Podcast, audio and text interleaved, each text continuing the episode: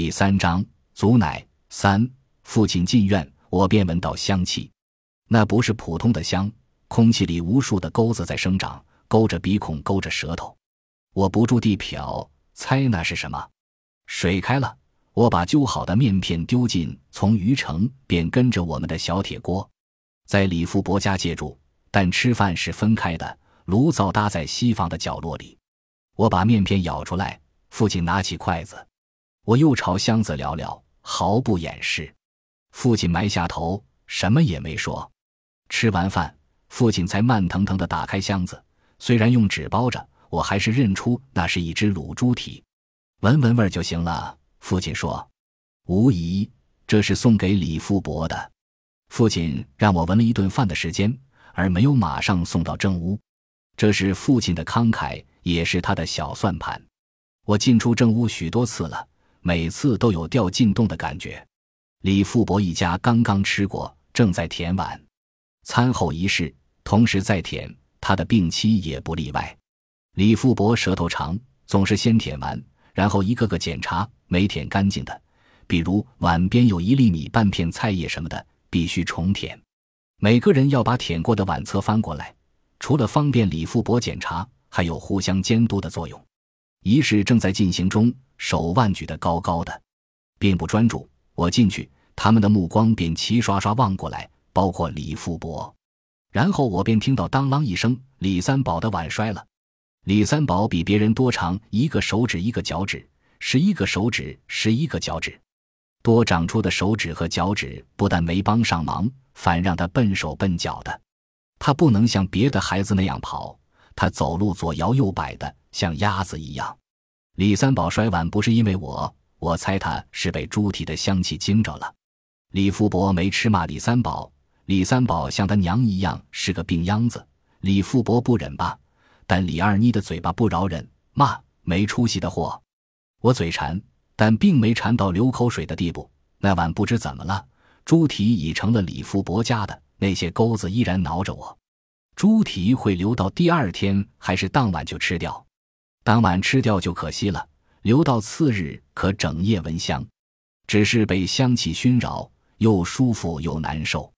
若是吃掉一个猪蹄，该怎么分呢？大旺肯定是最少的，他有些憨，即便分得多，也会被二妮哄出去。三宝该是最多的，李婶可能会把自己那一份给他。三个子女中，李婶最疼三宝，那么二妮呢？她争不过三宝。但他有自己的招，他的肚子会忽然疼起来。生火、做饭、洗锅、刷碗，二妮是主力，他罢工，李富伯家的日子就会一团糟。在李富伯的西房住了不到半月，这些我就摸清了。我替李富伯发愁，他该怎么分呢？叫嚷和哭喊传来，准是因为那只猪蹄打起来了。我随父亲跑向正屋。还想着，没准大旺或三宝的脸上被二妮挠破了。我猜错了，但比我猜测的更糟。二妮经不住诱惑，偷吃猪蹄，被监视她的三宝发现。二妮受了惊，未能及时吞进肚，那块肉卡在喉咙里。李富伯气坏了，后见二妮脸色发青，才着急起来。主意是父亲想出来的，先用削尖的筷子夹，行不通。虽然二妮的胳膊被大旺扭着，李富伯掰着她的下颌和上唇，但她的舌头在动。父亲一伸筷子，二妮便嗷嗷的像要吐。然后父亲用铁丝钩，看不到二妮的喉咙，只能凭感觉。二妮呜呜叫着，父亲安慰：“就好了，就好了。”多年后，我成为接生婆，获得另一项本事，不用任何工具就可取出喉咙里的异物，是救治孕妇摸索出来的。没有师傅，如果有那个师傅就是上苍。凭这一绝技，我救了许多人，包括二妮。终于勾出来，二妮蹲在地上，边哭边吐血沫，满头大汗的父亲终于松了口气。毕竟罪魁祸首是他，他也害怕。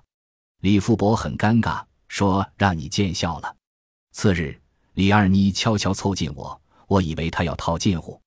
他对我既不像李大旺那么热情，也不像李三宝那样充满好奇。从开始他就对我充满敌意。我不知为什么，因为我并没得罪他。李二妮长相蛮好，用宋庄人的话说，挺端正的。可他看人从不用正眼，总要把眼角斜上去。那时我还不知道这个李二妮会纠缠我那么多年。父亲救了他，他和我套近乎是应该的。但他说出的话让我愣住了，尽管声音嘶哑，可仍能听出语气里的冰冷。你不会说出去吧？我摇摇头。李二妮说：“我警告三宝了，他要乱说，我就撕烂他的嘴。”还没有人这么赤裸的威胁过我。我看着这个和我同岁却比我矮许多的女孩，气不打一处来。怎么？你以为我不敢吗？李二妮问。我的目光慢慢折弯。出门礼让为先，何况还在他家借住着。我做了保证，李二妮的眼角不那么斜了。咱是朋友了，是不？我说是。李二妮说：“那好，咱交换一下吧。”我问：“交换什么？”李二妮说：“各自的秘密。”我迟疑。李二妮撇嘴：“我不信你没有。”为了博取李二妮的信任，我讲了偷掰玉米的事。李二妮有些失望，就这，顿了顿说：“也算一个吧。”然后他神神秘秘地告诉我：“李三宝天天尿炕，胆子像耗子一样小。”我问：“你的呢？”李二妮反问：“两个秘密还不能抵一个吗？”然后就一扭一扭的走了。猪蹄事件不过是预演，更大的祸事发生在盖房中间。盖顶那天来了挺多人，不请自来。李富伯提前说了，宋庄习俗，盖顶要吃盖顶糕，来的人不要工钱，只需管一顿饭，这顿饭就是盖顶糕。李富伯张罗。父亲只管跑腿，黄米面、麻油提前几日就买回来了，豆腐是头天买的，准备和土豆一起炖。我和李二妮当然忙不过来，请了两个成年女人做饭。前半日还比较顺利，屋里屋外喜气洋洋。李二妮不时掰一块豆腐塞进嘴里，我盯着她呢。和我的馋不同，我馋在心里，李二妮馋在嘴巴上，不只是豆腐，葱也要偷偷咬一口。我终是没忍住，提醒他葱有味道呢。李二妮的眼角立马斜上去，少见多怪。今儿可是管饱的，乔大梅，你家盖不起房就别盖。他随手又掰一截，像在故意挑衅。他理直气壮，我反不知说什么了。鞭炮响起，我借故跑出去。那些人正往上吊贴着红对联的祭坛，祭坛一落，房就成型了。油炸糕的香味不亚于猪蹄。平时很难吃上，有的人家过年都吃不到。逮住机会，况且这机会是挣来的，都会放开肚皮。李富伯让父亲多买些黄米面，防止吃空。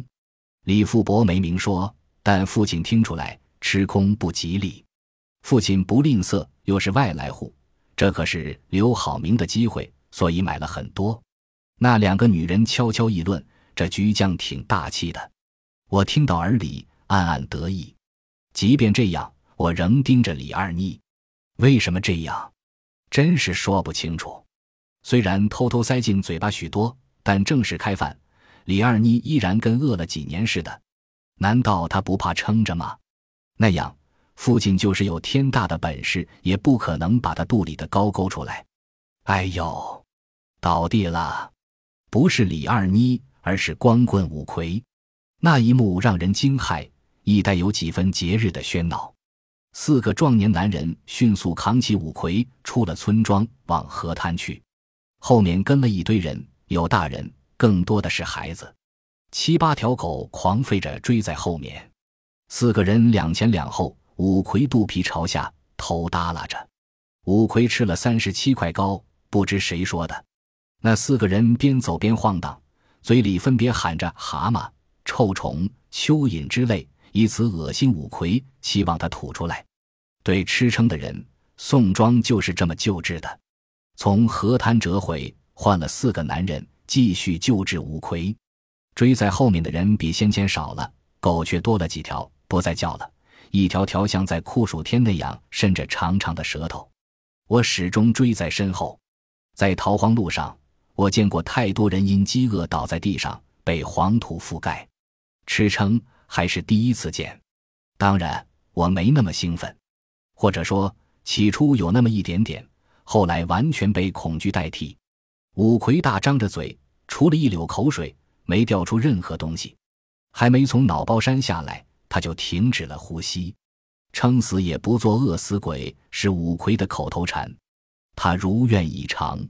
糕是五魁自己塞进肚里的，况且他还有前科，父亲不该吃官司的。其家人倒没说什么，但他当保长的亲戚不行。李富伯领着父亲进了趟钱家大院，钱广万从中调和，父亲赔了一块大洋，才算平息。数日后，父亲带着我登门致谢。我们在钱家大院干了整整三天，连调料罐盖子都修补了。一场劫躲过，另一劫却就此埋下。本集播放完毕，感谢您的收听，喜欢请订阅加关注，主页有更多精彩内容。